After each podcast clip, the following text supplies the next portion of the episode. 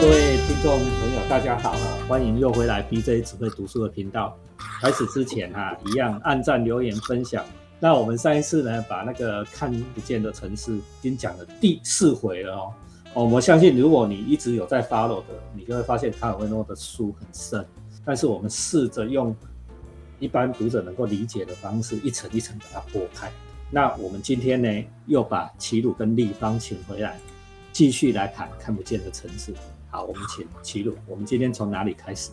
我们今天就直接跳第六章，第六章开始。第六章开头的话，就是大汉这时候打带那个马可波罗去游览杭州，啊，就是中国那个杭州。看杭州嘛，就是很很广大。就看完之后呢，大汉就问说：“你见过像这样的城市吗？”就是问马可波罗：“你见过像杭州这样子风景跟西方完全不一样的风貌的这样城市吗？”那马可波罗就说：“没有，我没有想象过会有这样子的城市。”之后呢，在回程的路上，大汉就一直问马可波罗说认识的那些城市，这样就问说还有什么故，还有怎样的城市可以跟他讲，跟他讲这样。就马可波罗当然也是尽力的讲，可是讲到讲了一天一夜之后，马可波罗终于屈服了，投降了，就说我不行了，就是大汉，我已经告诉你我所知的一切的城市了，这样子你不要再问我了，就说我什么都都跟你讲了。就你看到这边的时候，你就知道说其实大汉跟马可波罗他他们之间有一种暗中较劲的那种感觉。大汉就问他说。不不不，你还有一座城市你从来没有提过。这时候马可波罗终于又低下头，可能在想，就是说到底有什么我还没讲过的？对，我我都已经全部都用完了，对吧？呃，那大汉就很开心，就说威尼斯，哎，威尼斯什么？威尼斯就是那个马可波罗的故乡嘛，他就是从那边来的这样子。然后这时候马可波罗反而微笑。那您您认为我一直在向您报告的是其他一些什么东西吗？啊，言下之意就是说，我一直讲的都是威尼斯啊，这样子。其实他讲了那么多的城市，全世界的城市都只不过是威尼斯。那皇帝好像被他反呛，但是他还是丝毫不为所动，他还是要坚持。他说：“但是我就是没有，从来没有听过你提起这个名字，就是威尼斯这个名字。如果你假如说要讲威尼斯的话，你应该从头开始讲，你离开威尼斯，然后。”威尼斯怎么样？然后怎么样之后你到我们这边来，然后就是你要从头开始讲，要把威尼斯这些东西都都细节，这些东西都要顺序啊，或怎么样子的描述给我听啊，这样子你从来都没有讲说这是威尼斯。那马可波罗当然就直说，就是说我每次描述某个城市的时候，其实我说的都是有关威尼斯的事情。反正大汉就一直逼他，可是最后他就讲说，他最后他告最后告诉大汉的理由是这样的，他说记忆里的形象。一旦在字词中固定下来，就会被抹除了。那马可波罗说：“也许我害怕，如果我提到他的话，就提到威尼斯的话，对，就会一下失去威尼斯，因为他前面讲了嘛，就是记忆的东西一旦是固固化了，他就他就不见了，他就他就不在了。这样，但是他说，或许其实我在讲到其他城市的时候，我已经一点一点的失去他了。”对吧？这一段我我觉得读的很感伤了。我再念一次，让我再念一次，从头到尾再念一次。好，马可波罗说：“也许我害怕，如果我提到他的话，会一下失去威尼斯。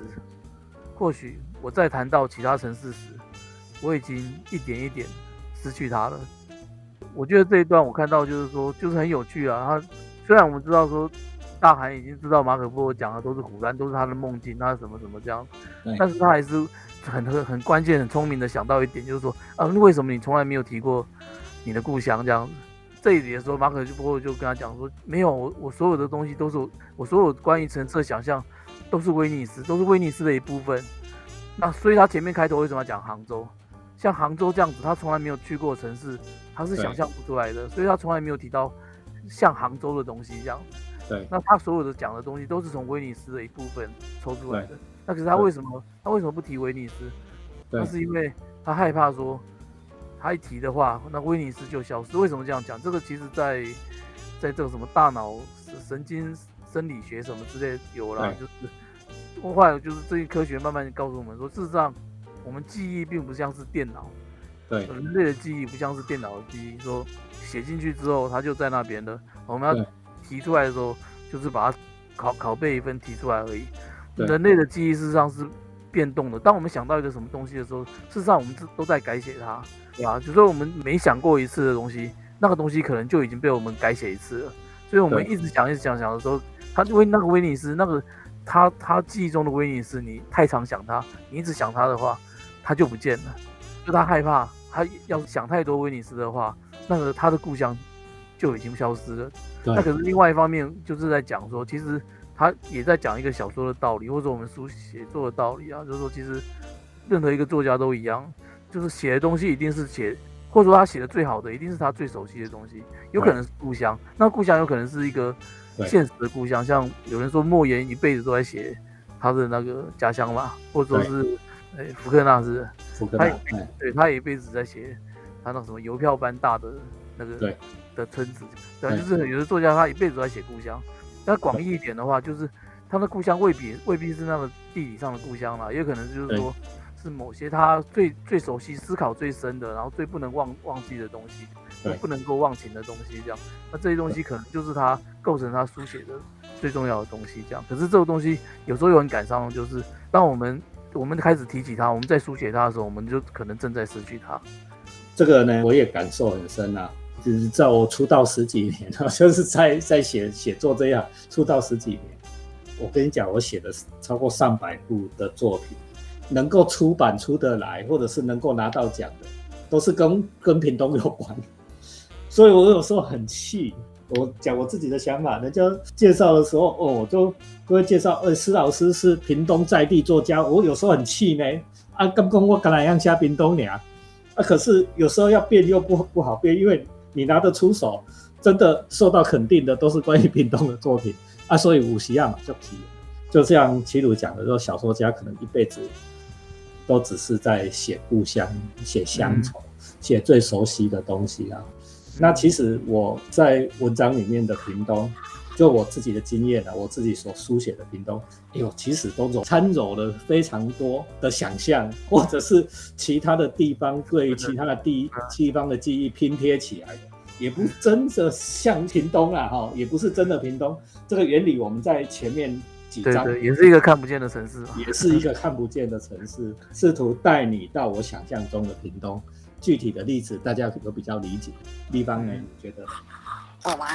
嗯，我其实，哎，我其实会有一点想到，就是视觉创作的层面，就是从这个层面来看的话，就是你知道，其实，例如说一个画家啊，他在嗯。画眼前这个东西的时候。的，如果以以刚刚讲的，哎，写作就是你面对你的故乡的时候，有时候你真的不是看到什么画什么。人本来就像刚刚讲，也有讲到说，哎，有一些你有一些生理机制，你在看，你在过程中其实你就在筛选，筛选，然后你在组织，然后最后你呈现出来的那个东西，其实是你想要去呈现的某一个层面的东西，它并不是那么客观事实的全部这样子。对，嗯，如果从视觉创作的角度来看，也是有蛮类似的东西可以互相做对照的。对这这是我的感觉。立方举的这个例子很好啊，我要请大家想具体的例子啊，比如说你像那个北斋哈、北斋画的那个神奈川冲浪里，大家记得吧？呃，日本都会拿这个出一个巨浪，后面有一个富士山，对吧？哈、嗯，不是我跟你讲，你在任何的角度、任何世界地球上的任何一个点，你都看不到画里面那个景色。嗯，嗯，这个纯然是北斋，可是北斋他自己想象中的、想象中的景象啊，哦，对不对？哦，他觉得哦这样能够凸显出他心里面想的某些事情，哦，这不是写实，但是他又为你创造了一个象征，这个就是日本。嗯哦，我每次看到那个神奈川冲浪里，哦，我们还会啊，这个就是日本，日本风又出来了。对不知道？这次奥运又又用了好多次，就类似像这样的东西。我接下来想讨论的哈，想跟齐鲁跟立方讨论的是另外一件，马可波罗讲的另外一句：记忆中的形象一旦在字词固定下来，就被抹除了。刚才齐鲁的解释是说，其实是从大脑神经学的说法去解释啦，但是其实也不知道是不是真的卡文都是这样想的。我的解释就是说，因为其实人类的记忆是每想过一次就改变一次，就是比如说，其实我们随便讲一个好了，我们想一个人的脸，对其实那个人的脸，你每次想他，它都会变化。为什么？因为人类大脑的运作跟电脑不一样，电脑就是，呃，印出来就是一样的。对但是我们的话，就是我们事实上每调动过一次那个记忆，都等于说是重新改写过一次，那个改写不见得会是百分之百相同的，所以说它不断的在在变化这样。那我觉得说有可能在提这个，但也可能是不一样的意义啦，有可能是在讲说就是象征嘛，因为他前面也提过说象征的意义是会浮动的，所以你既然是在用象征记忆的话，对，象征的意义是随着各种情况、环境或者说时代等等等都在转移的。对啊，所以它它一旦固定下来之后，它那个丰富的其他的周边的连接就消失，那那威尼斯就等于说被他杀死了。啊，我要提供的是大家另外一个思考，说不定有点难懂哦。圣经里面不是说太初有道，嗯，道成肉身哈。In the beginning there was word。什么意思？圣经里面的意思是说，一开始就有神的话语，然后神的话语呢就化成肉身，就是耶稣基督了，然后到世界上来传福音，道成肉身。你可以这样解释，但是换了另外跟马可波罗这句话有一点一样。所有想象中的事物，一旦你用言语表达出来，它就固化了，它就凝结，嗯它就把所有的可能性通通都抹掉了，它就道成肉身了哦。嗯从此以后，你对于这一个城市的想象，仅限于你言语所描绘的这一切，你其他的就通通都不见了。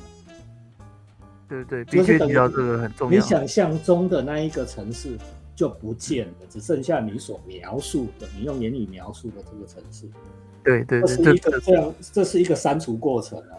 就是说，写作其实是立方刚才也有谈到，写作是删除过程，不是加添的过程。嗯不是在你想象中一直丰富、一直加、一直加。写作是一种删除过程，它会被凝结起来，凝结起来。我们每次说话的时候，就是把我们的想象中的事物凝结起来，已经把它所有的可能性都拿掉了。所以语言真的有它的有限性，对不对？我们回应到上一集谈到的那个，当然忽必烈跟马可波罗的讲话，他们一开始不用语言，后来用了语言，然后最后又不用语言，哦，见山又是山了。为什么？因为语言会凝结了所有这一些想象，啊，想象中那个看不见的城市，一讲出口，也就是抹除掉了。我按那改水让我得力，对，这样听起来就是老卡应该就是在是应该是讲这个意义啦。前面很很多一贯的东西，有的也都是在在呼应这个道理，就是语言其实并不是最最完美的载体，有时候静默不语嘛，所以他们大汉跟那个那个马可波罗进化到最后面的时候，是两个人互相不讲话，一切都在意念中进行。对。约翰福音第一章第一节，太初有道，in the beginning 嘛。对，立方也是虔诚的基督徒啦，哈、那是我妹。你妹也是啦，哈、你们都会去教会的，你觉得呢？我我其实是想到前几年有一个动画电影哦，叫那个《海兽之子》哦，它里面的主题曲其实也有这一句话，就是说言，嗯就是那个是米津玄师写的主题曲，也有这句话，就是言语能传达的东西是很有限的，因为我我是觉得。动画还没有改的那么好，如果去看原著漫画会更清楚。就是它其实里面对白啊，什么确实的情节都是很少，它用大量的那种画面去传达某一些东西，它就不是用去讲述的这样子。对，他试图要让你去体验里面那个女主角她所历经的那个特别的夏天这样子。这个米金玄师这也是很厉害啦。我们这那那首主题曲可以去找来听。这个节目只讲书了，哈，不然我们就多谈一些米金玄师，也是很有意思的。那我们回过头来，我现在要继续追问立方，即使不用言语表达，你用画的、用音乐、用其他更丰富的形式来描述同一个事物，它是不是也是像这样的删除过程？是啊，也是啊。像我刚刚不是有讲到那个绘画的过程嘛？我其实可以再补补充一下，就是人在看，然后还有最后产出那个视觉作品的那个历程中间有一些生理的机制。就例如说，其实人眼睛啊，你人眼在看东西的时候，其实是你的眼球是快速的扫射，就是你是随机扫视你做周遭所有的事物，然后最后你那些很。片段的那些视野所看到的东西，最后是到你的脑海里，然后去组成，告诉你你看到了什么。其实这个过程就已经是一种，光是这样子看，你就已经是一种算是筛选的嘛，就是提取筛选的那种过程。我觉得当然可能是有层次的差异，可能哦，可能文字、视觉、音乐、哦，肢体动作、舞蹈之类的，他们可能是有不同程度的能表现的那种差异，但是我觉得都多少是有一种提取跟筛选的历程在里面，很难无耗损、无损、无损的，就是呈呈现出那个东西。不管你的技术再厉害啊，尤其是技术越厉害，耗损就会越大哦。嗯，哦，其实卡尔维诺这一段讲的是这个意思啊。卡尔维诺是使用文字的功力算是世界上最厉害的几个人之一了吧？他最后讲的这一段话哦，他耗损很严重，因为他每一次讲完了以后，那一个城市也就被抹除了。